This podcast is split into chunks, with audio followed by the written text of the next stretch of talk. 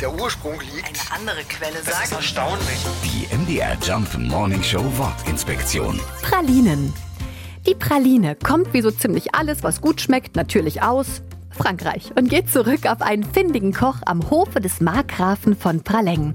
Der hatte gebrannte Mandeln mit Schokolade überzogen und damit eine echte Neuheit geschaffen. Eine ziemlich kalorienreiche. Schon eine Handvoll Pralinen decken den halben Tagesbedarf. Das ist ziemlich ungerecht. Vom französischen Praleng aus haben die Pralinen dann ihren Siegeszug um die Welt angetreten und sind heute echte Luxusware.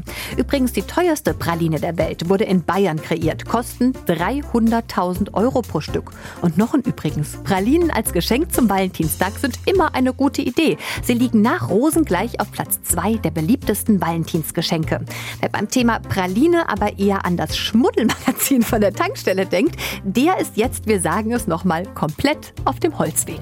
Die MDR Jump Morning Show Wortinspektion. Jeden Morgen um 6.20 Uhr und 8.20 Uhr und jederzeit in der ARD Audiothek.